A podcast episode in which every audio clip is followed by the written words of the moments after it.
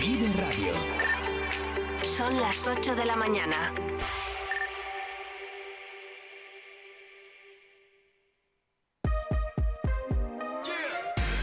Vive Burgos con María Cristóbal.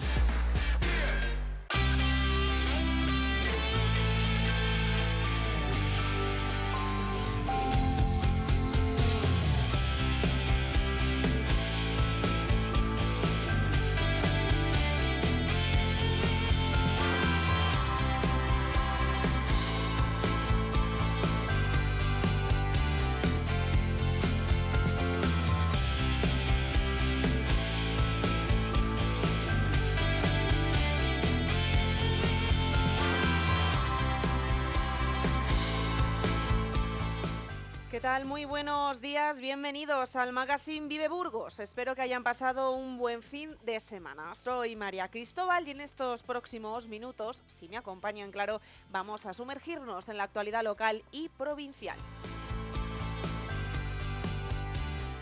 Seguro que ya saben que hasta el viernes se celebra la Semana de la Movilidad. En Vive Burgos vamos a analizar con diferentes agentes involucrados los eh, defectos y virtudes de moverse en bici, andando, en coche.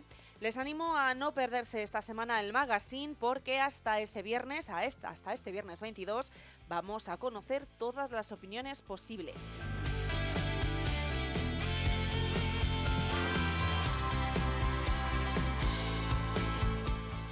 El Pleno de la capital eh, de Burgalesa aprobó el pasado viernes exigir eh, el Pleno, perdón, eh, negó pedir a la ampliación del Museo de Burgos a la Junta de Castilla y León. La propuesta nació del Grupo Municipal Socialista que exigía a la Junta esa ampliación. Pero el gobierno local de Partido Popular y Vox incluyeron una transaccional para indicar que la titularidad es del Ministerio de Cultura. Se pidió cambiar unos párrafos para incluir que el protocolo está caducado desde mayo de 2022 sin que el Partido Socialista haya manifestado hasta ahora su renovación y seguir cumpliendo las cláusulas. Se rechazó esta modificación y Partido Popular y Vox votaron en contra de la propuesta socialista. A 500 metros de distancia, en el Museo de la Evolución Humana, el consejero de Cultura, Gonzalo Santonja, se comprometía a retomar el proyecto de ampliación del museo en un plazo razonable.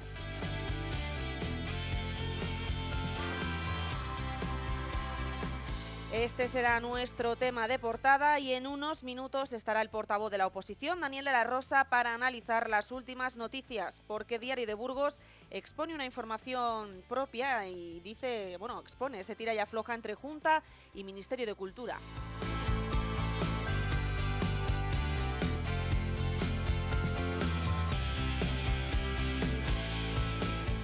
Más noticias que debemos saber a esta hora. La provincia sigue sin recuperar las 11.000 empresas pre-COVID. Diario de Burgos publica hoy que la industria lleva varios meses registrando mínimos de inscritos en la seguridad social. También descienden los negocios agropecuarios. La construcción se sostiene.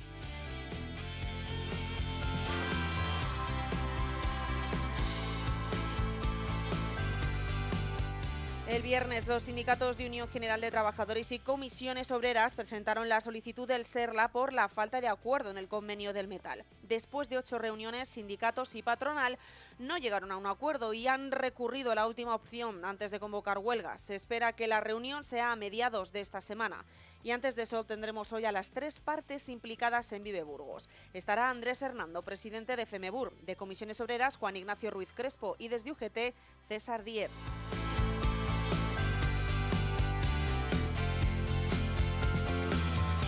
El gobierno de Burgos del Partido Popular y Vox se reunió ayer para trabajar los presupuestos municipales del próximo año. La idea es tener las cuentas a finales de año, una tarea pendiente para el Ayuntamiento de la capital. Adolece de ser poco ágil en la elaboración de los presupuestos. En la anterior anualidad, pese a salir adelante provisionalmente el 28 de diciembre, no se aprobaron de manera definitiva hasta febrero del mismo año. La alcaldesa Cristina Ayala destacaba algunas líneas estratégicas como subvenciones o feminismo favorable. Una mujer para salir de la violencia machista, bueno, necesita dos cosas. Necesita un poco de apoyo personal para dejar de sentirse mal consigo misma y necesita eh, independencia económica. Y para que tenga independencia económica tiene que tener una formación. Y eh, de momento en lo que estamos trabajando es intentar eh, completar ese proceso. Tenemos un problema mm, real de espacio y por tanto bueno, pues, eh, hay que incorporar a, por ejemplo, los nuevos TAG, que como saben que se han incorporado el viernes pasado, hay que incorporar nuevo personal y, y, por tanto bueno, pues tenemos algún problema, como digo, de espacio. Nuestra idea es tener el presupuesto a finales de año, porque lo que está claro es que al final este final del 2023 estará marcado por el presupuesto del Partido Socialista. Eh, vamos a ver cómo eh, ejecutamos eh, parte de ese presupuesto, pero como les digo, al final lo cierto es que la legislatura de verdad, a efectos de lo que es este equipo de gobierno, empezará lógicamente con lo que será ese nuevo presupuesto que aprobemos a finales de este año.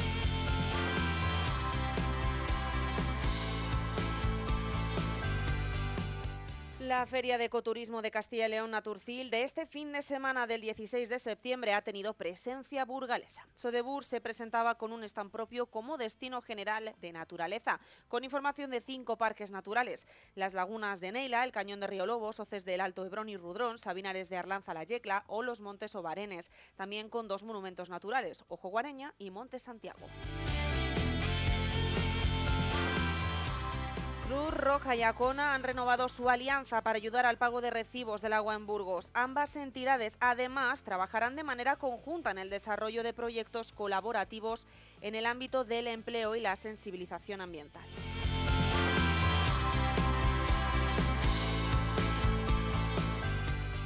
Museo de la Evolución Humana expone un esqueleto de entre 40.000 y 50.000 años de antigüedad en su nueva exposición llamada Un mamut en Burgos. Erika, en la que han aparecido restos. El mamut habitó en Burgos, eso es lo principal, y en toda España, porque el mamut nos parece que es una especie siberiana que se encuentra, bueno, pues eso, en Alaska y en Siberia, y que es ahí donde ha habitado siempre. Y no es verdad. Los mamuts llegaron hasta el Mediterráneo. El yacimiento de mamuts más meridional de Europa está en Padul, al sur de Granada. Se trata de un ejemplar joven de 6 metros de largo y 3 eh, metros y medio de altura que tiene entre 40.000 y 50.000 años. La exposición consta también de una maqueta de mamut, una reproducción a escala realizada por el paleoartista Ramón López. Un día verdaderamente singular porque presentamos en Burgos, en el corazón de Castilla, nada menos que un mamut. Un mamut absolutamente espectacular, 6 metros de largo, 3 metros y medio y medio de alzada.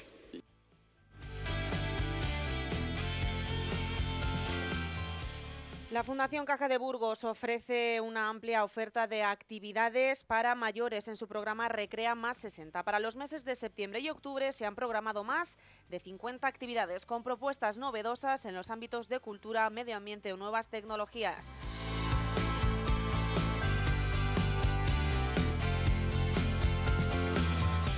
En deportes, mala jornada en fútbol para Burgos y el Mirandés. El sábado los de John Pérez Bolo caían ante el Albacete 2 a 1 en un partido que ya perdían de penalti en el minuto 3 de partido. Por su parte, el Mirandés se fue con las manos vacías de su visita a Lezama a la Morevieta. Los de Elici encajaron dos goles en un minuto, una losa imposible de levantar. Y en baloncesto, en San Pablo Burgos se hizo con la Copa de Castilla y León de baloncesto al imponerse 85-79 al Zander de Palencia. El Tizona quedó tercero, ganando al Real Valladolid.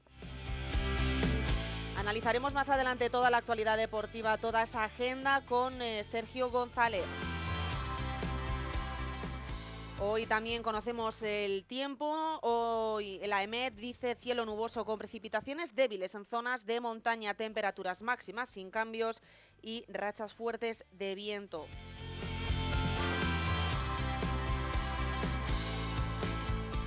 Rozamos casi las 8 y 10 minutos, vamos a publicidad y regresamos para ampliar toda esta información. Les recuerdo que hoy haremos balance de la política local con Daniel de la Rosa, hablaremos también del convenio de metal y repasaremos lo que ha dado de sí el fin de semana deportivo con Sergio González.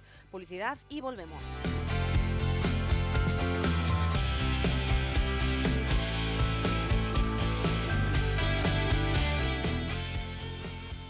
Vive legalmente con Eduardo Pastor. Todos los viernes en Vive Radio Burgos tienes una cita con Eduardo Pastor, abogado que abordará temas que nos interesan y afectan a todos. Sintonízanos en el 100.0 FM. Vive Radio Burgos. ¿Tienes más de 60 años y buscas actividades con las que relacionarte, aprender y divertirte? Conoce las propuestas que Fundación Caja de Burgos tiene para ti en su programa Recrea más 60.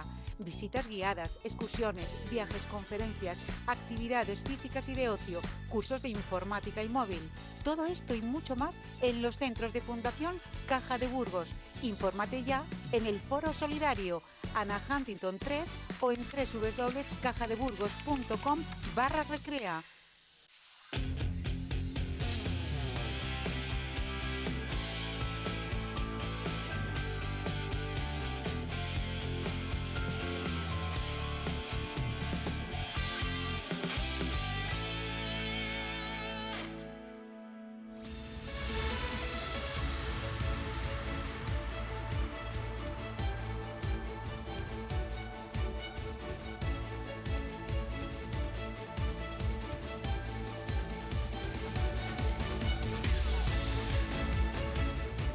Y empezamos ahora con el análisis de la actualidad municipal. Ya lo adelantábamos en esos primeros minutos. Tenemos en el estudio de Vive Burgos a Daniel de la Rosa, portavoz del Grupo Municipal Socialista. ¿Qué tal? Muy buenos días, Daniel. Muy buenos días. Eh, bueno, empezamos con esas noticias del pleno de, este pasado viernes, porque una de las propuestas que llevaba el grupo del Partido Socialista se refería a la ampliación del Museo de Burgos. Se hacía referencia a que la Junta pusiera ya manos a la obra ¿no? para esa ampliación de un museo que, que adolece de años eh, de, bueno, de, de, no haber sido ampliado eh, en muchísimo tiempo, pese a las reivindicaciones de la Administración, sociedad, incluso la directiva del museo. Eh, hablabais de, esa, de, esa, ampliación y el Partido Popular y Vox eh, empleaban una transaccional que, que rechaza, rechazasteis desde el Grupo Socialista porque bueno, no estabais conformes con que se, se, dirigiese la mirada también un poco al Ministerio de Cultura. Bueno, yo no sé si la mayoría de los oyentes eh, reconocen eh, el estado en el que se encuentra el Museo de Burgos, siquiera dónde está el Museo de Burgos, ¿no? Y eso dice mucho de la nula proyección y promoción que ha hecho, eh, nada que decir también del mantenimiento, por supuesto, eh, la Junta de Castilla y León, que es la gestora de esta dotación privilegiada que tiene la ciudad y abandonada desde hace tanto, tanto tiempo. Por eso, como bien decías, han sido muchos, ¿no? instituciones, eh, grupos políticos, la sociedad civil la que ha reclamado que aquella administración que se comprometió, porque se comprometió a rehabilitar el museo, a ampliar el museo, a ampliar sus usos, eh, a restaurar esa casa melgosa para incorporar la obra de Luis Saez, lo haga. Y lo que pedimos nosotros exclusivamente es que la Junta de Castilla y León cumpla con el convenio, con el, con, con el acuerdo de colaboración que suscribió con el Ministerio de Cultura ya en el año 2018 en un acto en el que participaron tanto el ministro eh, Méndez de Vigo como el propio presidente Mariano Rajoy, que vino a Burgos a visitar el Hospital de la Concepción y acordó con el señor Irrea que era la Junta de Castilla y León la que iba a asumir esta cuestión. ¿Qué ha hecho la Junta de Castilla y León en estos cinco años? Pues más allá de aprobar el proyecto en el año 2019, lo ha dejado morir. No hubo presupuestos para poder cubrir la actuación derivada de dicho proyecto, esto es la ampliación de la obra, y ya en este mes de julio, pues nos sorprendimos todos, ¿verdad?, cuando se anunció por parte de la Consejería que habían desistido, que habían aparcado indefinidamente eh, la ampliación del museo. Hoy mismo, en el propio diario de Burgos, hemos podido leer a Juan Carlos Elorza, exdirector durante muchos años de este museo, responsabilizando a quien tiene que asumir la responsabilidad. No vale echar balones fuera. Y lo que pedía el Grupo Socialista es algo que es de sentido común. ¿Qué le ocurre al Partido Popular y a vos?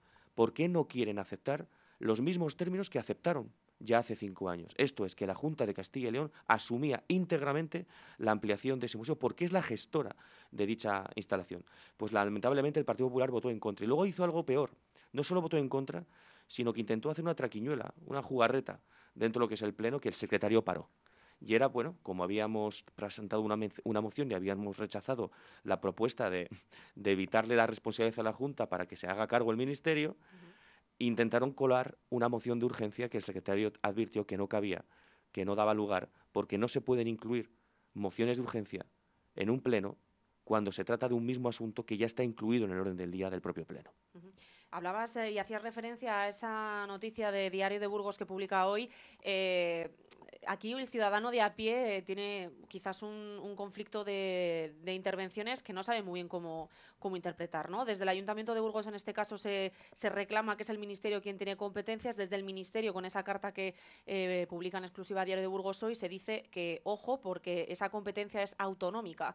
Esto el ciudadano, ¿cómo lo interpreta? Eh, no puede ser que Ministerio y Junta o políticos, depende de quién sea, digan el que tiene la responsabilidad es el contrario. Pues entonces vayamos a la letra pequeña de los acuerdos, de los contratos, del convenio. Yo estoy de acuerdo, puede ser confuso, ¿no? Estamos hablando de un eh, museo de titularidad estatal, pero como ocurre con la mayoría, si no todos los museos o dotaciones culturales que tiene el Ministerio, se les ha cedido a las comunidades autónomas, a los gobiernos autonómicos, porque son los competentes en la promoción y dotación cultural en cada uno de los territorios eh, autonómicos. Y por lo tanto, en este caso, de lo que se trataba era que a la, al albur de las noticias que la Junta de Castilla y León había trasladado de que había aparcado ya sin edie su compromiso de ampliar el, museo, nosotros lo que pusimos de manifiesto, como nos corresponde como concejales que defienden los intereses de la ciudad, es que se cumpla taxativamente el acuerdo de 2018. Y el acuerdo de 2018 no deja lugar a dudas. Era la Junta de Castilla y León, en este caso, ¿eh? la Junta de Castilla y León, la que tenía que asumir el proyecto y la obra de ampliación del museo. En otros en otras dotaciones, en otras actuaciones, pues podríamos discutir en qué términos se ha acordado, ¿no? Por parte del Ministerio, por parte de la Junta de Castellón, pues una ampliación, una reforma o lo que fuere. Pero es que es en este caso, es en este caso donde no cabe ninguna duda. Por lo tanto, yo creo que los responsables del gobierno actuales del, del, Ayuntamiento de Burgos hacer un foco favor a esta ciudad, oponiéndose a que el propio gobierno autonómico desde Valladolid se haga cargo de lo que ya se comprometió en 2018. Y es lo que vamos a seguir exigiendo. En 2018 se comprometían 3 millones de euros que Gonzalo Santonja, ese mismo viernes de pleno, a 500 metros escasos del ayuntamiento, decía que no iban a ser suficientes, que el proyecto había caducado, que no tenía validez, que iban a trabajar. Y bueno, si te parece, si le parece, escuchamos a Santonja el viernes en Burgos. Soy muy consciente de lo que es el Museo de Burgos y desde luego la voluntad de este consejero de Cultura y de este gobierno de coalición PP-BOT es retomar esas obras y sacarlas adelante de una manera razonable. Bueno, pues los hechos eh, están mucho más alejados de las palabras de Santonja que cualquier otra cuestión, porque estamos hablando de un compromiso, de una voluntad. Mirad, la voluntad y el compromiso se demuestran dando y se demuestra a través de la ejecución presupuestaria y se demuestra a través del cumplimiento íntegro de los compromisos adquiridos. A día de hoy lo único que ha demostrado el señor Santonja es que ha aparcado indefinidamente la ampliación de, ese, de esa obra lo que vamos a exigirle, y votó en contra el Partido Popular y vos, votó en contra el otro día en el Pleno Ayuntamiento, ¿es esto mismo que dice que va a hacer? ¿Por qué vota en contra el Partido Popular y vos? Lo que dijimos en el Pleno es que la Junta se comprometa que el año que viene haya una partida suficiente para sacar adelante no solo la dirección de la obra, que era lo que quedaba colgado del contrato que se han que han rescindido, porque han rescindido el contrato que habían mantenido con el estudio que había ganado el concurso para el proyecto y para la dirección de obra. Y segundo, que haya una partida suficiente plurianual para asumir la inversión de, sí, seguramente haya que actualizar el proyecto, como en todos los proyectos, como ocurre aquí con el Mercado Norte, cuando un proyecto se aprueba hace dos o tres años y las circunstancias de los precios, los suministros, la energía cambia, pues hay que actualizar los costes de ese proyecto. Pues es lo que tienen que hacer. Y si son 5 millones o 4 millones, lo tendrán que presupuestar no solo para un ejercicio, porque esa obra superará el ejercicio 2024 o 2025, sino para varios ejercicios. Por lo tanto, yo al señor Santoja le recomiendo que si realmente tiene esa voluntad, lo demuestre y que lo demuestre ya. Y esto es recuperando el contrato de la dirección de obra, que es algo muy sencillito, que lo pueden hacer incluso a cargo de los actuales presupuestos de la Junta, y que no se le olvide, por favor, que el próximo año hay presupuestos nuevo, de nuevo en la Junta de Castellón y que tiene que haber una partida plurianual que demuestre esa voluntad y luego ejecutarla. Estamos hablando del pleno del viernes, continuamos un poco en esa misma línea porque se llevaba al pleno también ese cobro en los peajes de 2024. Es un tema que también eh, depende de a quién escuchemos, pues eh, se dice que sí o que no. Eh, la Unión Europea en julio ya decía que un acuerdo que había hecho con el Gobierno central ah, preveía esos peajes. El proyecto de ley que remitía al Congreso mm, eliminaba esa eh, ese pago de, los peajes y le tocaría al nuevo gobierno, del que todavía estamos pendientes, decidir si sí o si no. Eh, hemos oído al Partido Socialista, habéis dicho en alguna ocasión que no vais a hacer eh, ese cobro. De hecho, Pedro Sánchez y la ministra de Transportes ya lo han anunciado y Feijó, por su parte, dice que estaría pendiente de, hablar con, bueno, con la Unión Europea en este caso, ¿no? Esto también se llevó al Pleno.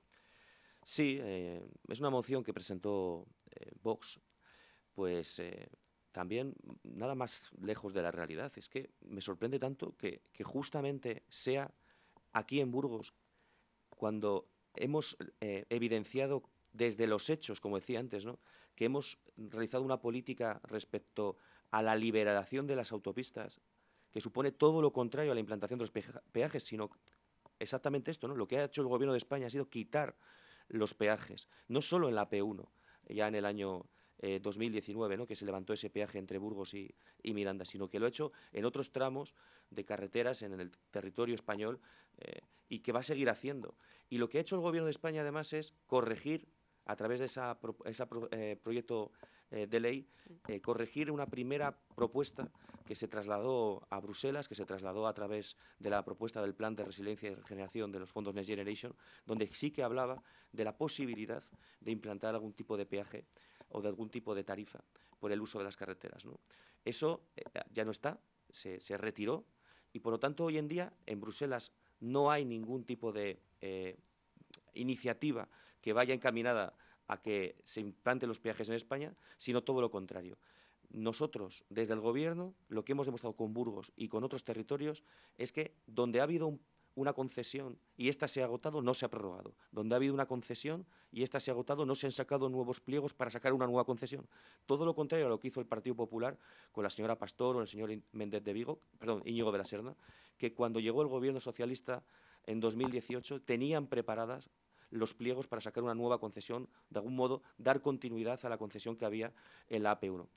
Y a diferencia de lo que ocurre con el Museo de Burgos, yo me limito a relatar hechos, no voluntades ni compromisos. ¿Y qué son los hechos? Pues los hechos son que durante estos últimos años el PSOE, a nivel nacional y aquí en Burgos, no ha puesto ningún peaje, no va a poner ningún peaje todo lo contrario, ha levantado los peajes. Y bueno, mencionabas la, AP1, eh, seguimos pendientes del tercer carril, por otra parte. Sí, sí, eso tienes toda la razón. La AP1 es verdad que su liberalización ha supuesto pues una mayor seguridad dentro de lo que es el tránsito eh, de vehículos entre Madrid y, el norte de España y el País Vasco, en este tramo tan conflictivo como el que suponía eh, Burgos y, Miranda Armiñón, ¿no? porque la mayoría de los, de los conductores o todo el transporte comercial iban por la Nacional 1 y algunos otros también vehículos turistas, eh, turismos, también circulaban por el Nacionalino y es verdad que te jugabas la vida y había decenas de accidentes todos los años, muchos de ellos trágicamente fatales, ¿no? Desde el punto de vista de la pérdida de vidas humanas y ahora no, ahora no. Ahora en la, el, AP, el AP1 creo que en tres años ha habido solo una víctima mortal justo en este verano. Eh, eso sí quiere decir que en las autovías y en las autopistas el circular eh, con separación en la medianera, con doble carril, pues evidentemente aporta más seguridad, pero hay que avanzar en transformar esa autopista en una vía de servicio mucho más eh, eh, permeable, ¿no? como son cualquiera de las autovías que tenemos. Quiero decir, se necesitan más salidas, porque ahora mismo solo tenemos la salida de Briviesca y la salida de, de Pancorvo. Necesitamos también ese tercer carril en muchos de los tramos donde, donde se producen más atascos, ¿no? sobre todo en los cambios de rasante. Y, en este sentido sí que, sí que es verdad que debemos exigirle al Ministerio, yo no oscuro el bulto, si el Ministerio ahora mismo está pendiente ¿no? de, de, ver si tenemos un gobierno un color u otro. ¿no? Yo confío en que sea evidentemente el Partido Socialista y además lo confío porque creo que lo va a ser el que va a seguir ocupando eh, la mayoría de las carteras del gobierno pero, pero en cualquier caso, independientemente de quién gobierna en España, como burgaleses y como ayuntamiento debemos exigir que se hagan las inversiones necesarias para mejorar ese tercer carril. Y yo creo, de las noticias que hemos recibido este verano, ¿verdad?, que en ello están, porque ha habido ya estudios que apuntan a, distintas actuaciones para ese tercer carril en el, en el, recorrido y también para esas salidas ¿no? complementarias. Seguimos hablando de tráfico, nos vamos a la ciudad de Burgos porque otro de los eh, temas que están también muy, muy pendientes los ciudadanos es la zona de bajas emisiones, una, un área de restricción al tráfico que debería de haberse implementado el 1 de enero de 2023 por aquello de ser eh, gran ciudad. Es cierto que eh, mm, pues un bajo porcentaje a llegada a esa fecha había podido establecer la zona de bajas emisiones. La FEM, la Federación de Municipios y Provincias, pidió por favor prorrogar hasta 2024 ese plazo. No va a ser posible y el 31 de diciembre, si no me equivoco, tiene que estar implementada esa zona aquí en Burgos. Eh, no sé cómo estará esa tramitación porque en verano desde el ayuntamiento se dijo que el Consejo de Movilidad iba a aprobar la última semana de agosto la ordenanza referida a la zona de bajas emisiones y que el Pleno de septiembre iba a aprobar la ordenanza a, la espera luego de la publicación en el boletín de la provincia. Pero este viernes pasado, Pleno de septiembre, no se ha llevado a cabo la zona de bajas emisiones. Pues a mí mm, me, sorprendió tanto como a ti, ¿no? el comprobar que en el orden del día no estaba, ¿no?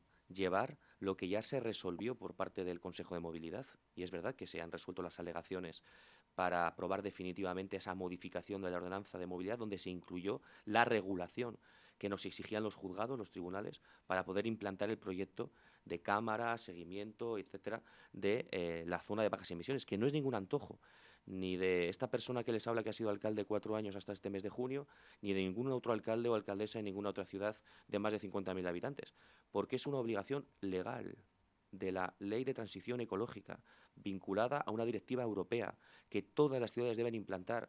Y además yo defiendo, y defiendo con vehemencia, porque si queremos apostar por un desarrollo más sostenible, por seguir invirtiendo en la salud de nuestros vecinos, por hacer una transición, como digo, justa, ecológica, más limpia, ir sustituyendo la, salida ¿no? a la atmósfera de esos gases de efecto invernadero, ir hacia energías, eh, como digo, eh, que supongan pues, una, una mayor rentabilidad también en el futuro. Tenemos que apostar por la restricción de los vehículos más contaminantes. Y esto se hace con sentido común.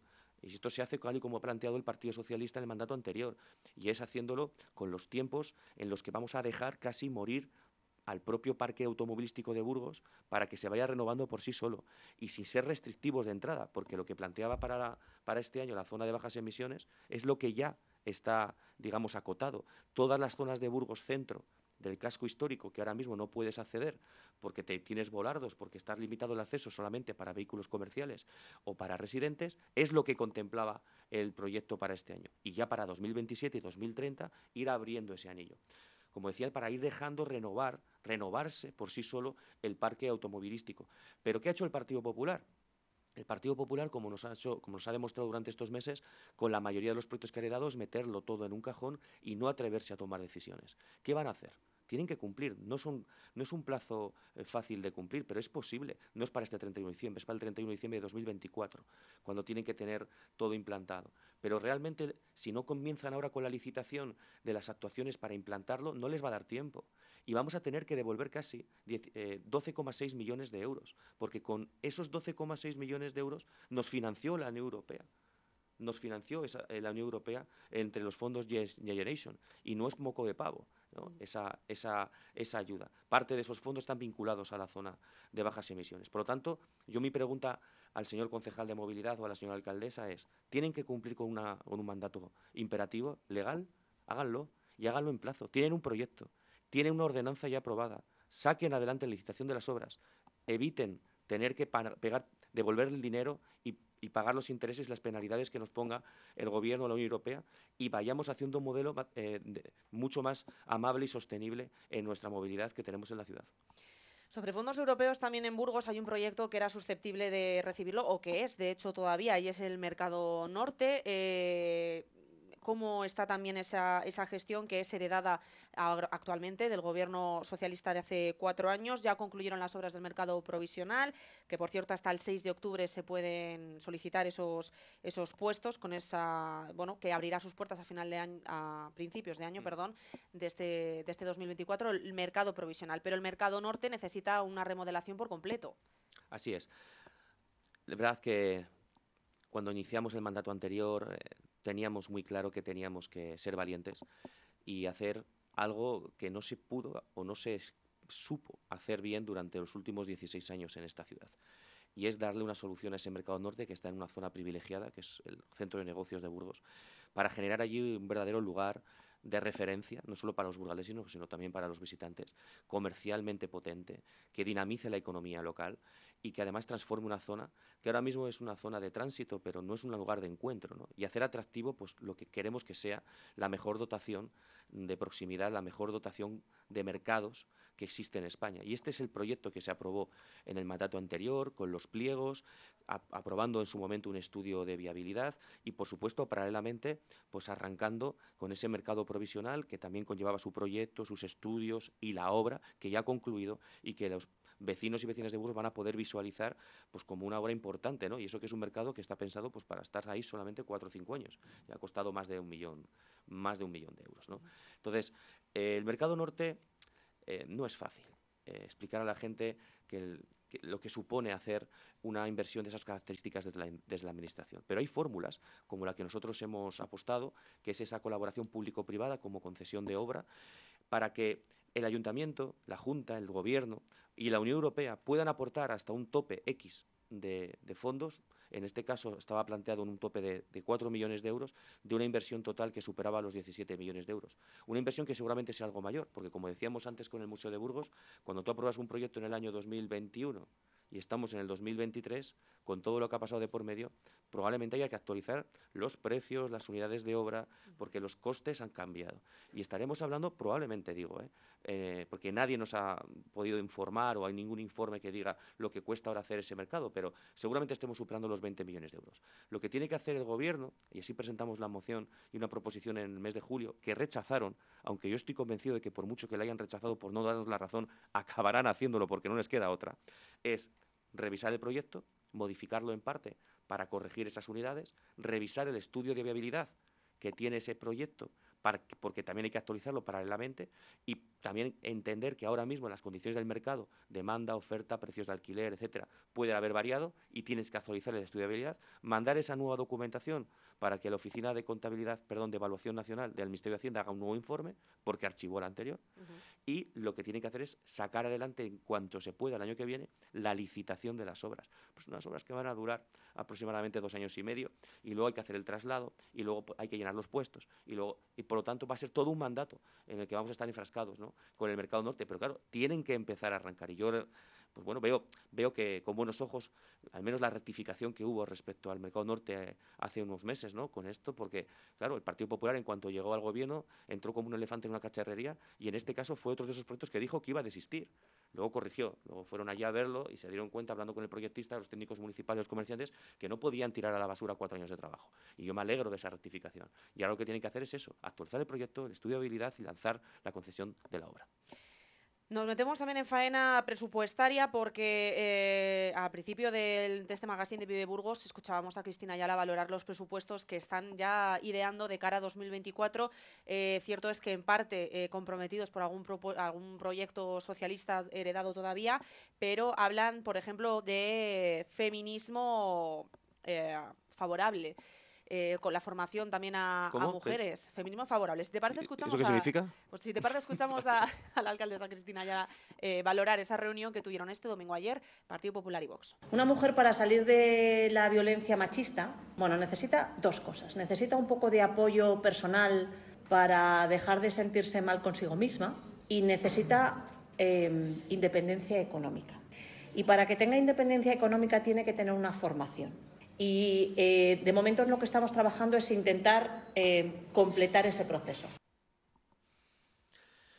Bueno, la terminología que utiliza eh, el Partido Popular y que asume perfectamente dentro de lo que es la ideología que Vox ha introducido en este ayuntamiento, pues es lamentable, porque la herencia que desde el PP y del Partido Socialista habíamos demostrado de las políticas que habíamos desarrollado en materia de igualdad en materia de eh, protección de la mujer contra la violencia machista, pues se la han cargado de la noche a la mañana. ¿no? Es verdad que yo puedo entender que haya una serie de acuerdos que vinculan una serie de compromisos y que además tengas que ceder en algunas cuestiones. Yo lo tuve que hacer con Ciudadanos por cuestiones vinculadas a algunas inversiones o algún tipo de, de, colaboración con algún tipo de entidades. Pero estamos hablando de que Partido Popular y vos en esta ciudad se atreven a hablar de feminismo positivo, creo que has dicho. Favorable favorable, pero se han cargado la Concejalía de Mujer. Hablan de feminismo favorable, favorable a las mujeres, pero se han cargado la Concejalía de Equidad. Han retirado la bandera de LGTBI de la fachada del ayuntamiento. los convenios de colaboración con los sindicatos que, entre otras cosas, contrataban agentes de igualdad, agentes de igualdad, eh, contratos de trabajo que trabajaban con las mujeres más desfavorecidas. Y esta es la, real, la realidad de la política que está desarrollando el Partido Popular y vos, más allá de la terminología surrealista que están utilizando. Y veremos, ¿no? Veremos, porque me temo que no será lo único. Ahora les toca hacer los presupuestos del año que viene, es su responsabilidad. Estamos en el mes de septiembre, tienen que empezar con los borradores.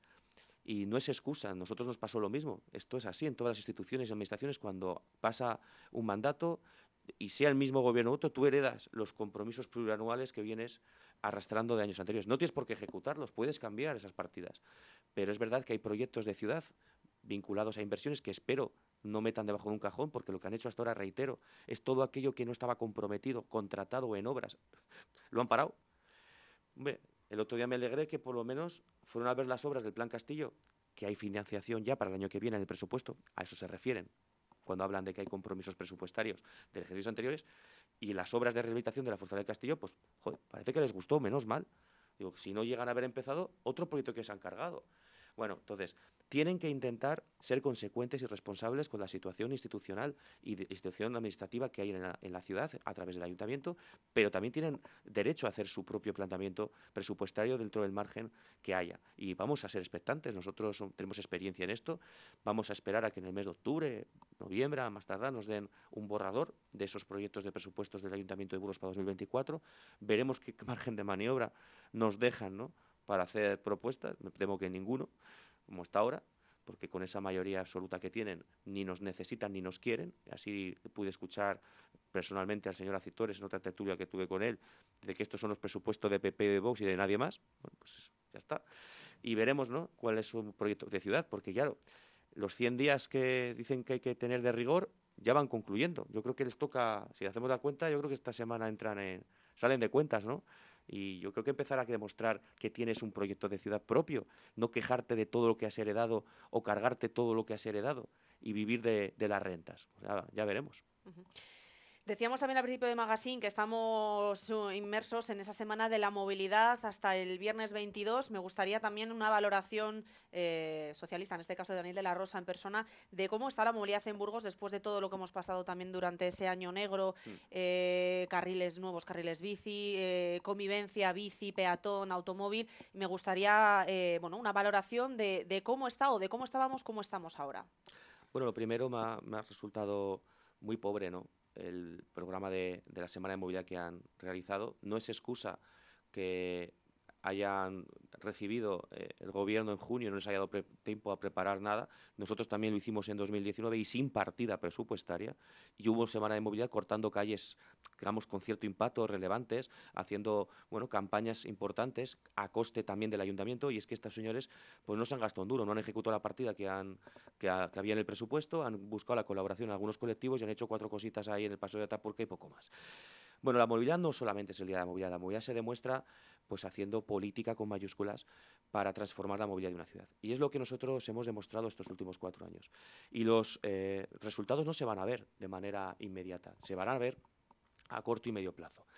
No niego que para mí la mayor preocupación y el mayor disgusto que me llevé como alcalde, más allá de la, de la época en la que tuvimos que combatir la pandemia fue esa siniestralidad mortal, la mortalidad en varios atropellos que hubo en la ciudad el año pasado, ¿no? en el año 2022, además que se concentraron todos en una casualidad eh, kafkiana, eh, pues, eh, en, puntos que no habíamos identificado, no estaban identificados antes como puntos negros, con personas mayores que tuvieron pues, mala suerte en la mayoría de los casos, no hubo exceso de velocidad por parte de los vehículos, se les hizo el control, no, tenían ni, consumo de estupefacientes ni, de alcohol, ni, ni de alcohol, por lo tanto, se debía a despistes o también a, posiblemente, ¿no? La necesidad de mejorar algunos eh, puntos desde la visibilidad dentro de los pasos de cebra. Bueno, nos hemos aplicado, hemos puesto pasos inteligentes, hemos mejorado la iluminación, ahora hemos, el gobierno tiene, lo tiene porque se lo dejamos hecho, eh, fondos para poder implantar hasta 50 pasos de cebra inteligentes más en la, en la ciudad, pero también quiero poner en valor positivamente la valentía que hemos demostrado a la hora de incorporar y eh, pues muchos más kilómetros a, ese, a esa red de carril bici que había en la ciudad. Hemos metido ¿no?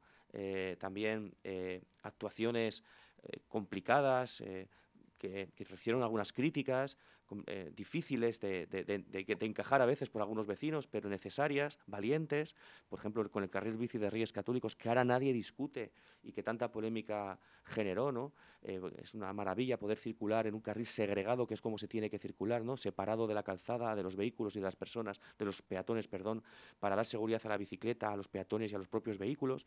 También, y menos mal que parece que ese proyecto también va a seguir para adelante, hemos dejado contratado el carril bici de la calle Vitoria, otra, gran avenida. Hemos generado dos corredores ciclistas, que es verdad que tenemos que seguir haciendo pedagogía para que se respete la velocidad a 30 en ambos dos, tanto en la avenida del Cid como en la calle Victoria en el tramo de, Gamonal. Hemos cambiado la velocidad del 90% de las calles, adelantándonos a la obligación que instaló, que, trasladó el Gobierno de España a todas las ciudades eh, en las vías de un solo carril o un carril por sentido a 30, cuando estaba antes a, a 50 hemos incorporado en la nueva regulación, en la nueva ordenanza de movilidad que aprobamos pues, a los vehículos de movilidad personal, hemos cambiado la red de, de, autobuses urbanos de Burgos, haciéndola más eficiente, con menos líneas pero con más frecuencias. Todo eso lo hicimos en, cuatro años, con una pandemia de por medio, con críticas de la oposición constantes, con recursos y siendo valientes, como digo, ¿no? Y hay que seguir apostando por eso y concluyo. Tenemos que seguir apostando por una movilidad sostenible con vehículos no contaminantes, favoreciendo sobre todo al peatón. La transformación de la movilidad también la hacemos las personas. El peatón es el principal protagonista de la ciudad. Por eso hemos ganado espacios peatones en Gamonal. También hemos sido valientes ahí. Ahora está quedando perfecto, ¿no? La gente cuando va ahora por la calle Roma no se lo cree, dice, ¿esto, esto qué ha pasado aquí? Con la nueva pérgola que, estamos poniendo, han puesto, ¿no? Y, la peatonalización parece otra cosa, ¿no? Parece otro barrio. Igual que en Francisco Gran Montagne o cuando la plaza de Lavaderos. Hay que ser valientes, las críticas en política están y hay que asumirlas. Cuando se gobierna habrá gente que le guste más, le guste menos. Pero si tienes claro un modelo de ciudad, un modelo de vida, lo tienes que defender y tienes que defenderlo con, todas las consecuencias. Gracias, Daniel de la Rosa, por acompañarnos esta mañana en Vive Burgos. Muchas gracias a vosotros. Un, placer y suerte para esta temporada. Me parece muy importante que haya programación local en, nuestras emisoras y os animo a que sigáis trabajando en esta línea. ¿verdad? Muchas gracias. Gracias. Vamos a publicidad y volvemos para hablar del convenio de metal y de esa amenaza de huelga.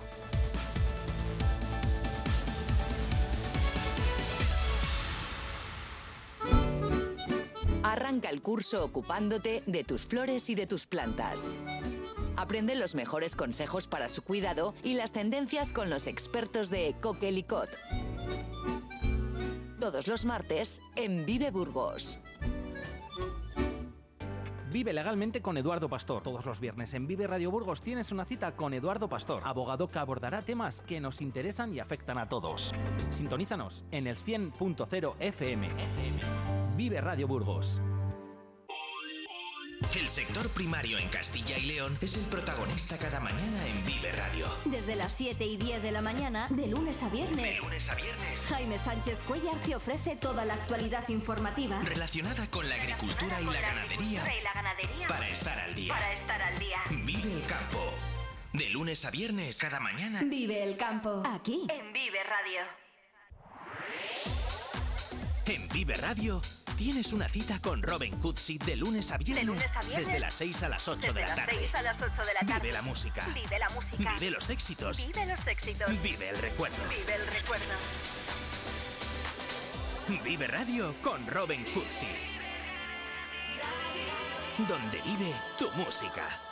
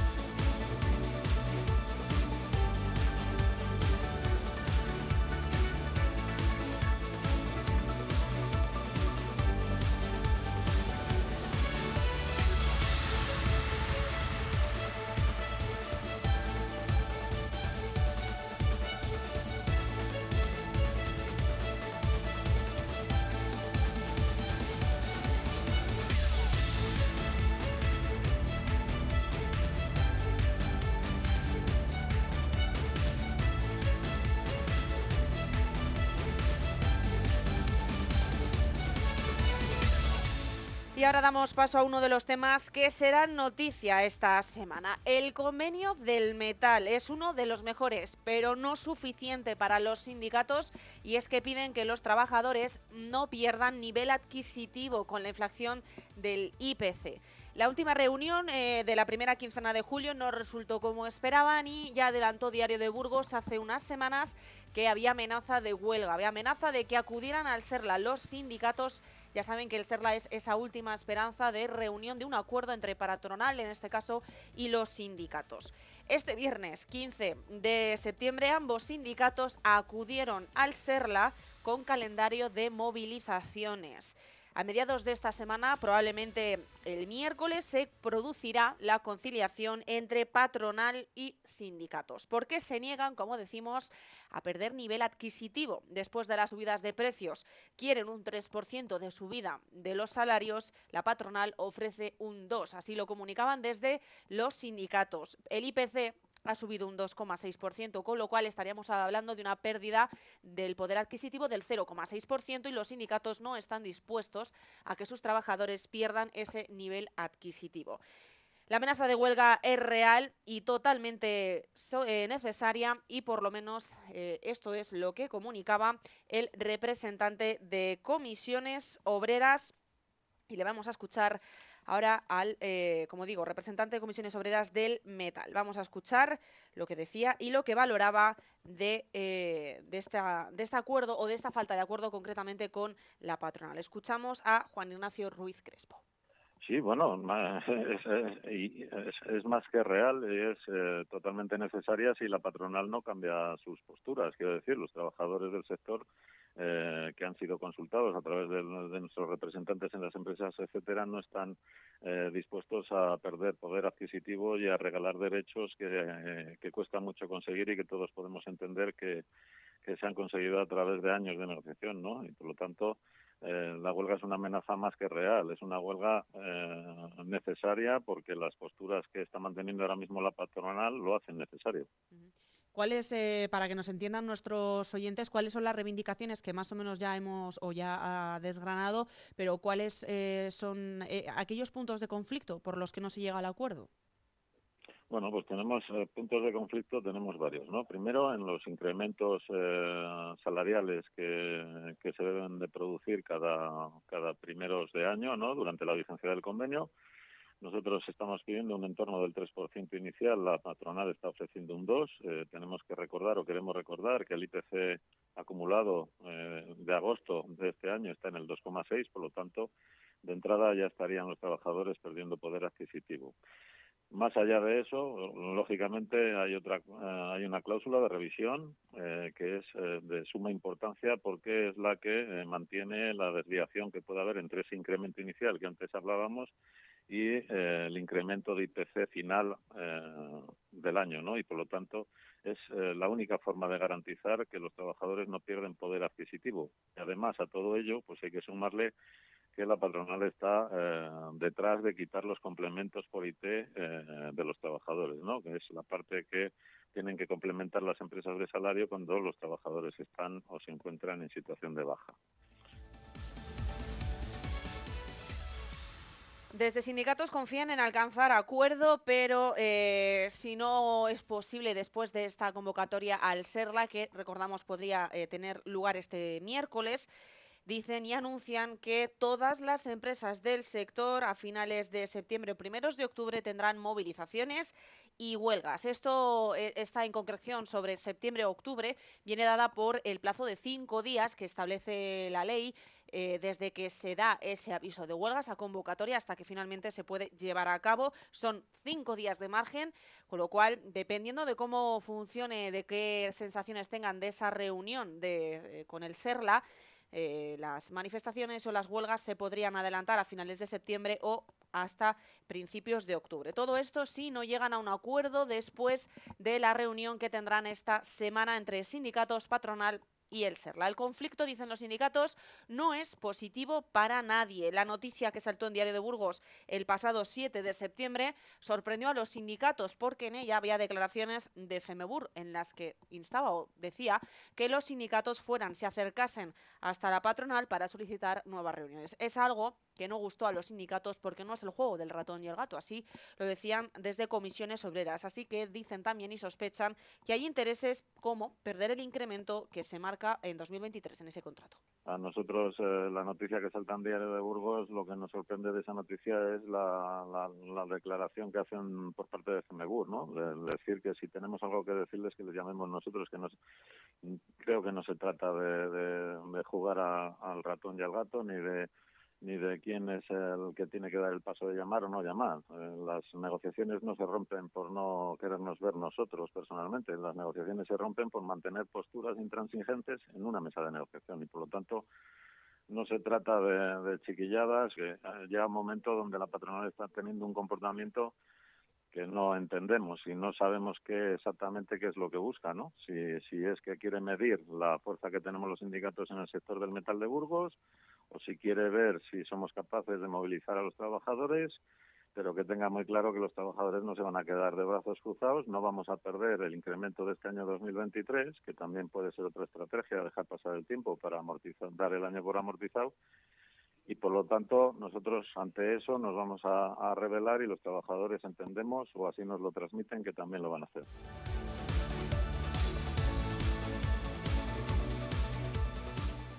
La otra pata de este conflicto está en la organización sindical de UGT, una de las tres patas. La segunda sería, como decíamos, Unión General de Trabajadores. Su secretario de Acción Sindical de la Federación de Industria, César Díez, hablaba de que había ocho reuniones, habían tenido ya ocho reuniones entre sindicatos y patronal y en ninguna de ellas se había llegado un acuerdo porque parece ser, y según UGT, la patronal no entiende cómo la inflación hace perder nivel adquisitivo. Esta es una de las principales reivindicaciones, es la línea roja de los sindicatos, que no se pierda nivel adquisitivo. Para entender que eh, pedirán un mínimo de un 2,6% de subida salarial al al haber eh, mencionado antes que la subida en agosto es precisamente del 2,6%. Y aquí radica, este es el bloqueo de las negociaciones. Vamos a escuchar a César, a César Díaz de UGT ante el bloqueo al que se ha llegado en la negociación del convenio provincial del metal de Burgos, mm, tras ocho reuniones en las que entendemos que la patronal, sin entender la situación actual de, de la inflación y la pérdida de poder adquisitivo que están sufriendo los salarios de los eh, trabajadores y trabajadoras del metal de Burgos, eh, se ha negado en, rotundo a, por lo menos, porque ahora el problema de la negociación está centrado en que por lo menos no pierdan poder adquisitivo los trabajadores. Eh, la, la, negociación en ese punto es en el que se ha bloqueado porque la patronal no acepta bajo ningún concepto mantener la cláusula de revisión salarial que actualmente está en el convenio vigente de si el IPC, la inflación, supera eh, los incrementos que se hayan pactado para el año en curso, que a final de año haya una revisión y si se ha excedido eh, el IPC, lo que subieron los salarios, se pague la diferencia para que no haya pérdida de poder adquisitivo, para que los trabajadores por lo menos no pierdan dinero.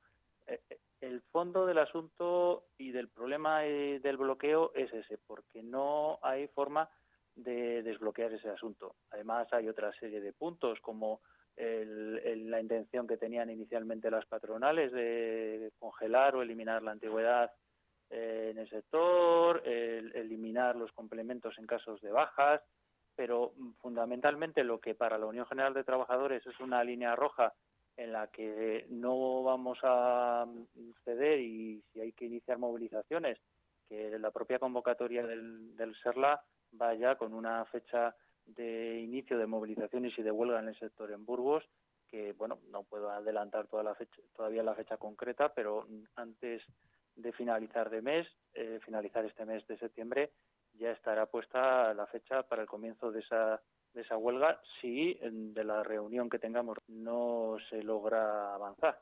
Principios de octubre decían que más o menos sería, ¿no? La movilización. Sí, entre aproximadamente.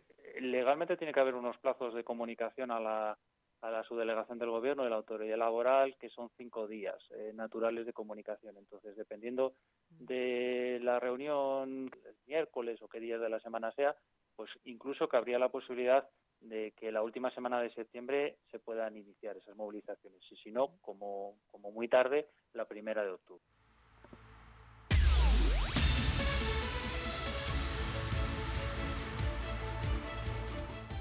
Es cierto que el comienzo del metal es uno de los mejores que hay, así se ha valorado en repetidas ocasiones por parte de la patronal. Eh, los sindicatos no niegan que sea uno de los mejores, cierto es que tienen condiciones eh, bastante favorables. Sin embargo, repetimos, no pueden permitir que los salarios no suban a la par que lo hacen los precios del consumo. Dicen que las empresas deben ser responsables y repercutir los beneficios que tienen en la mejora de los salarios. El problema no es que discutamos que el convenio sea uno de los mejores o no, que en eso podemos dar la razón. Hay mejores y, les hay peores. El, problema es que se quiera hacer pagar a los trabajadores las inflaciones altas que ha habido estos dos últimos años eh, a costa de que en, en el futuro eh, sus salarios suban menos que el coste de la vida, para que las empresas, muchas de las cuales han tenido unos beneficios exagerados y desorbitados, sigan aumentando sus márgenes de beneficio. Es que encima se nos hace pagar a los eh, trabajadores como causa de la inflación, que no está todavía controlada, eh, por, eh, que la causa son los salarios, la subida de salarios. El problema no es salarios cuando mm, ya determinados organismos que no se les puede tachar de pro trabajadores como el Banco de España o el Fondo Monetario Internacional están hablando de la existencia de una inflación por avaricia, unas empresas que han subido sus márgenes de beneficio aprovechando la situación de la crisis económica la guerra de Ucrania y ahora, es, además de esa subida de, de beneficios, quieren aumentar más sus beneficios a costa de reducir los salarios, de no subirlos eh, conforme sube esa inflación que están generando incluso ellos. Desde Vive Burgos queremos oír todas las partes implicadas y mi compañero Sergio González ha hablado con la Federación del Metal en Burgos, concretamente con su presidente Andrés Hernando. Vamos a escuchar esas declaraciones de cara a esta semana en la que se juega la huelga o no del metal. Nos encontramos con Andrés Serrando, en este caso de la patronal, de la parte de FEMEBUR. Eh, se conocía ¿no? que por parte de los sindicatos ya se ha registrado ese SERLA y bueno, era el primer paso, ¿no? ese acto último, por cierto, como es un SERLA de conciliación para que la patronal y los sindicatos intenten llegar a un acuerdo con ese convenio del metal. Andrés, buenos días.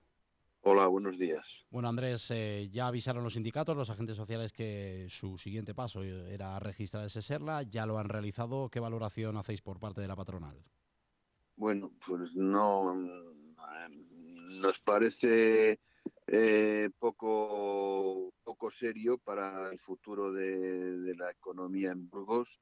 Hay que tener en cuenta que en este momento, pues por dar un dato, el salario eh, hora de un oficial de primera en Burgos es de 14,94 y por tanto es de 11, y, y, si vamos a Valladolid es de 11,73, etcétera, etcétera. Eh, estamos hablando de casi 15 euros con casi con entre 10 y 12 euros, que es el, la media del salario en España. Estamos absolutamente fuera de, de, la competitividad y por eso no se, no se hacen inversiones en Burgos. Eh, las empresas, incluso las empresas burgalesas, no invierten en Burgos, invierten muy poco porque prefieren invertir en otras plantas de fuera porque en Burgos no somos competitivos. Y los sindicatos pues no lo entienden y no eh, y están sentados esperando que el maná caiga del cielo. Y el maná no cae del cielo. Hay que trabajar para conseguirlo. Andrés, eh, hablábamos contigo hace unos días en este sentido, ¿no? De lo que podía ser el SERLA, ese último acto de conciliación, y en palabras suyas eh, comentaba Andrés, eh, bueno, pues que ese era el último paso y que se esperaba, ¿no? De una manera o de otra, a ver si realmente se llegaba, ¿no? A ese último punto antes de que se puedan producir movilizaciones y paros por parte de los sindicatos a un acuerdo. No sé si en estos días que han pasado hacia atrás ha habido algún tipo de acercamiento o estamos con las posturas exactamente igual que hace ya unas semanas o incluso meses, eh, con, haciendo referencia a ese último mes de julio. Eh, ha habido cosas, ha habido conversaciones, ha habido, pero esto es un poco como la canción es a un pasito para adelante, un pasito para atrás. Se hacen acercamientos, pero como nadie quiere ceder, pues eh, luego se vuelve otra vez a la casilla de salida. hasta que no se cierre un acuerdo no hay ningún acercamiento, eso es evidente. Andrés, le quería preguntar porque los sindicatos hacen mucho hincapié sobre todo lo que más reclaman, ¿no? Su principal reivindicación es hablar, ¿no? De esa revisión salarial anual de acuerdo con el IPC, en el cual indican que ustedes en la patronal, le comentaba Andrés, que sobre todo por parte de los agentes sociales donde están haciendo más hincapié, ¿no? A nivel de incidir en su reivindicación, es, en, la, en esa revisión salarial anual del acuerdo con el IPC. Donde más nos duele a la patronal. Hemos mantenido el IPC con pagando atrasos todos estos años donde la inflación ha sido descabellada. Eh, y hemos pagado todo el año como si hubiésemos tenido la inflación desde el día uno.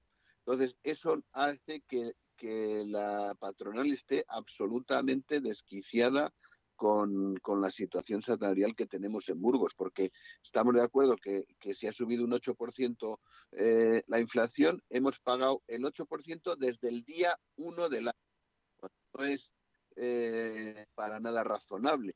Entonces, e, esa situación es la que no se puede mantener. Por muchos sindicatos lo consideren un, una, un no lo es, no lo es. Nosotros estamos por tener la, el poder adquisitivo de los trabajadores, pero queremos que se mantenga eh, la capacidad de competir de las empresas burgalesas y tenemos que llegar a un acuerdo razonable y este no lo es. Andrés, siendo completamente sincero y desde la parte que le toca a usted como patronal, ¿cree que en ese Serla, que por cierto tiene toda la pinta, que podría ser ese último acto de conciliación fijado para este miércoles, ¿existen posibilidades reales, con total franqueza, de que las dos partes, que agentes sociales y patronal, lleguen a un acuerdo o lo ven muy lejano? A ver, nosotros estamos para llegar a acuerdos. Y yo soy de natural optimista, si no, no sería empresario. Y, y soy optimista, creo que se puede llegar a un acuerdo. Creo que por encima de todo debe de imperar el sentido común y la y, pensar un poco en el futuro de, nuestra tierra. Yo creo que podemos llegar a acuerdos. En el caso de que no se llegue a un acuerdo, el siguiente paso por parte de los sindicatos sería ir a paros y movilizaciones. Entiendo que eh, eh, ustedes tampoco desde la patronal están por la labor, porque no sería ni mucho buenos ni mucho menos bueno para nadie, ni para ellos ni para vosotros. Por supuesto, los paros cuando se producen huelgas pasan cosas raras. Eh, es una situación donde se llegan a todos dan de nosotros. Es difícil y, no es para nada una situación deseable llegar a una huelga, por mucho que ni para los sindicatos ni para la patronal, por supuesto. Bueno, pues hay que dar esa opinión por parte de la patronal en ese convenio del metal que está tan latente ¿no? y tan candente en Burgos. Estaremos muy atentos ¿no? a todo lo que pueda llegar a ocurrir. Andrés Hernando, le agradezco especialmente que haya querido estar con nosotros aquí para poder ah, hablar ¿no? y para dar la parte ¿no? de la patronal que siempre es exactamente igual de importante que la de los agentes sociales. Muchas gracias.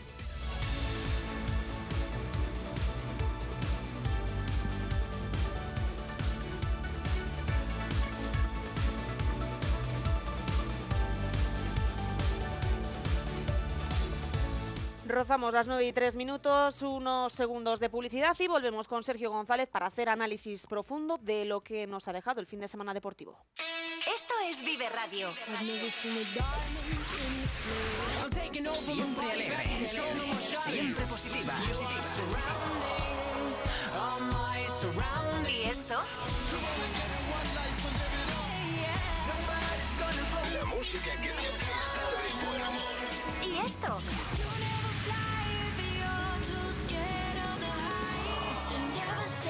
¿Y esto? Siempre música positiva. Esto también es Vive Radio.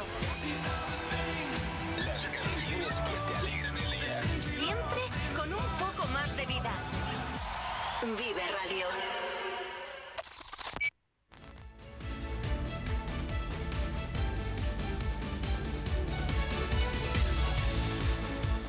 Sergio González, buenos días. ¿Qué tal? Buenos días. Bienvenido a Vive, Burgos. Bien, sí. Bueno, bienvenido de nuevo, porque hemos estado aquí contigo Estaba escuchando la entrevista ¿no? Que, claro. que habíamos hecho con, con Andrés Hernando de FMUR, que bueno, es un tema importante, por cierto, antes de ir al deporte, lo comentabas tú antes, pero creo que hay que destacarlo, ¿no? Porque me confirmó posteriormente Andrés que les han comunicado que el Serlas el miércoles, que está ya confirmado, que ellos han aceptado ese último acto de conciliación y a ver un poco con qué cartas va cada uno encima de la mesa, porque son 14.000 trabajadores los que están afectados en Burgos por ese convenio del metal y, y, bueno, pues es una situación que realmente preocupa y ocupa, ¿no? A la ciudad, a las empresas y a los trabajadores. Efectivamente. También nos ocupa y nos preocupa la actualidad deportiva, porque este fin de semana ha sido, bueno, no sé si negro. Bueno, negro para el, para el fútbol. El para otros ha sido brillante. Sí, ha llovido mucho este fin de semana en, en Burgos capital y provincia y bueno, pues también en parte, ¿no? Para los equipos burgaleses en cuanto al fútbol se refiere, la verdad es que el Burgos eh, otra vez más fuera de casa, otra derrota, 2 a 1 frente al Albacete, es muy complicado, ¿no? Competir los partidos cuando empiezas ya perdiendo en el minuto 3, sobre todo teniendo en este caso, pues eh, vamos a decir que un fallo de concentración eh, personificado, sí, ¿por qué no decirlo? Porque todos lo vimos en este caso en Miguel Ángel de la tienda ciudad. Pero bueno, es un, un- en este caso un jugador que, que a veces acierta y a veces pues falla como, como todos. Y claro, lo que decimos empezando el primer, vamos, casi primer minuto, minuto tres perdiendo el partido, pues las cosas se te ponen muy complicadas. John Pérez Bolo en sala de prensa, eh, hasta ahora siempre hemos visto bastante con el freno de mano, pero casi casi que no se cayó. Vamos a escucharle su primera valoración del partido. No hemos podido, lo hemos intentado hasta, hasta el final y, y nos vamos otra vez eh, sin puntuar fuera de casa y tenemos que, que pensar por qué es. Eh, nosotros o, o el equipo lo sabe y no acaba, no acaba de dar, de dar ese, ese paso de valentía, de intensidad desde el inicio del, del partido. No, no sirve de nada cuando el, el equipo rival te marca o se pone con 2-0 el, el ya soltarte, el ir a, a presionar más alto, el, el ir a atacar, el arriesgar mucho más con, con balón. Hay que arriesgar desde el minuto desde el minuto uno, hay que arriesgar. Bueno, era la primera valoración de, de John Pérez Bolo que le cogían bastante caliente, ¿no? Al técnico vasco del Burgos Club de Fútbol. Y además no se quedó corto, siguió explayándose, hablaba y decía esos calificativos de que quiera un equipo valiente y que sobre todo pues no empiece el partido ya casi casi saltando el vestuario perdiendo a nivel incluso del propio electrónico. Esta era la opinión de John Pérez Bolo, como decimos, dando incluso un pasito más, ¿no? Y ahondando en cuál era su sentir nada más terminar ese partido. Lo que ha sucedido que el equipo rival se pone por delante en el, en el marcador en minuto 3, coger el balón, ir a sacar y llevar el plan de partido que tienes establecido, no esperar a ver qué, qué pasa. La primera parte, muchísima más intensidad, hemos saltado mal a la presión, o somos valientes o esperamos atrás. A medio camino no te puedes quedar, y menos contra un equipo como el, el Albacete. Y creo que hemos tenido que correr muchísimo durante la primera parte porque no hemos sido ni intensos ni valientes. Y creo que hay que ser mucho más valiente porque si no vamos a, a sufrir mucho fuera, fuera de casa.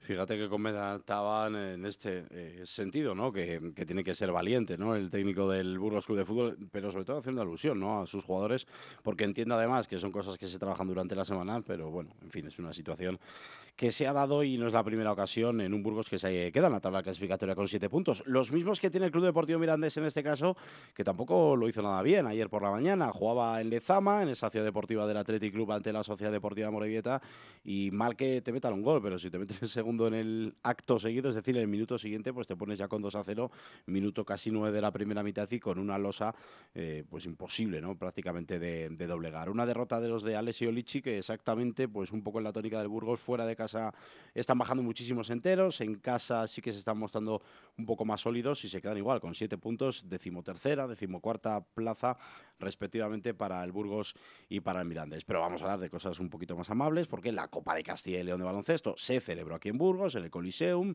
con presencia además de los cuatro equipos que la disputaban. Por un lado estaban los dos burgaleses, el San Pablo Burgos y el grupo Ureta Tizona, también estaba el Zander Palencia, equipo de ACB, y en última instancia el Real Valladolid de baloncesto. Viernes en ese derby se imponía el San Pablo al grupo Ureta, hacía lo propio Palencia con Valladolid y la final era San Pablo Burgos ante el Thunder Palencia y se impuso el conjunto de Lolo Encinas que además pues quiso hacer un guiño y quizá poner incluso la primera piedra en el camino para poder construir un buen equipo a través también de la afición siempre tan importante como es a nivel del baloncesto aquí en Burgos. Vamos a escuchar a Lolo Encinas. Sí, ver al público cómo ha estado al final, ya al principio hoy, cuando han salido los chicos y han visto Peña, Peña, aquí vienen. Es que es muy chulo jugar aquí. He dicho que hoy ya empiezan a venir. Es que es muy guapo jugar aquí en este pabellón. Y hoy he empezado a sentirlo estos. He visto a Mike al final, ya está con su sonrisa, eh, ya con la gente, ¿no? Tenemos que transmitir, pero hay que dejarse la vida ahí. Para que estos vengan y animen como animan. Porque si venimos aquí a somos más guapos que nadie de la liga y tal, eh, entonces no. Si nos dejamos la vida cada día aquí, este público va a estar empujando. Este es el 12, ya os dije. Que 11 tíos y el público es el 12 tiene clarísimo Lolo Encinas, ¿no? que ha venido aquí a Burgos después de su paso por Donosti y por San Sebastián. Una victoria 85-79 en esa final ante Thunder Palencia con dos nombres propios, ¿no? Corbalán, el argentino, y Casi Babu, que fueron los que tiraron un poquito del timón. Y la noticia negativa, y eso que escuchábamos a Lolo Encinas en la previa, no quería que nadie se lesionara. Bueno, pues Luke Fischer, que tiene una lesión y que no sabemos ¿no? todavía al alcance cuántas semanas y cuánto tiempo va a estar fuera de las canchas. Victoria, por lo tanto, para el San Pablo Burgos, que se ha llevado esa Copa de Castilla y León de baloncesto y también pues no hizo mal papel ni mucho menos el grupo Ureta Tizona porque en ese partido por el tercer y cuarto puesto además venció con autoridad suficiente al Real Valladolid baloncesto y Diego Campo que hacía también una valoración de esa victoria de ese tercer puesto en una época en la que todavía estamos en pretemporada para los equipos de baloncesto.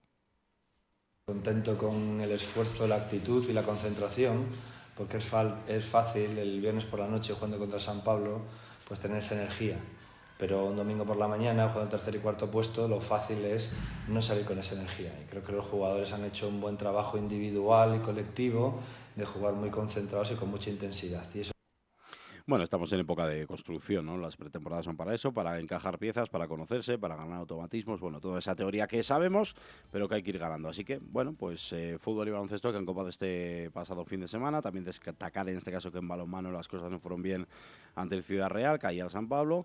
Y bueno, pues eh, otros equipos que todavía en esta época de septiembre, algunos no han empezado sus ligas, pero estaremos muy atentos a lo que venga por delante. Por terminar, compromisos próximos en cuanto a nivel de fútbol. El eh, Burgos Club de Fútbol juega el sábado seis y media aquí en el Plantío, ante el Elche Club de Fútbol, uno de los recién descendidos. Y por el otro lado, pues tenemos al Club Deportivo Mirandés que va a recibir a Leganés. Será el domingo también en el mismo horario, a las seis y media. Gracias, Sergio, por todo este análisis profundo del fin de semana deportivo ti, María. 9 y casi 12 minutos de la mañana cerramos esta primera hora del Magazine Vive Burgos. Eh, la programación ya saben que continúa y seguimos con Carlos Cuesta más adelante en ECA Moreno. Soy María Cristóbal, gracias por acompañarme.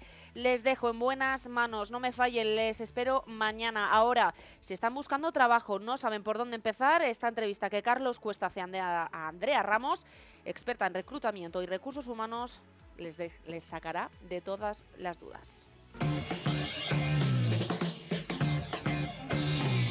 Vive Burgos en el 100.0 de tu FM.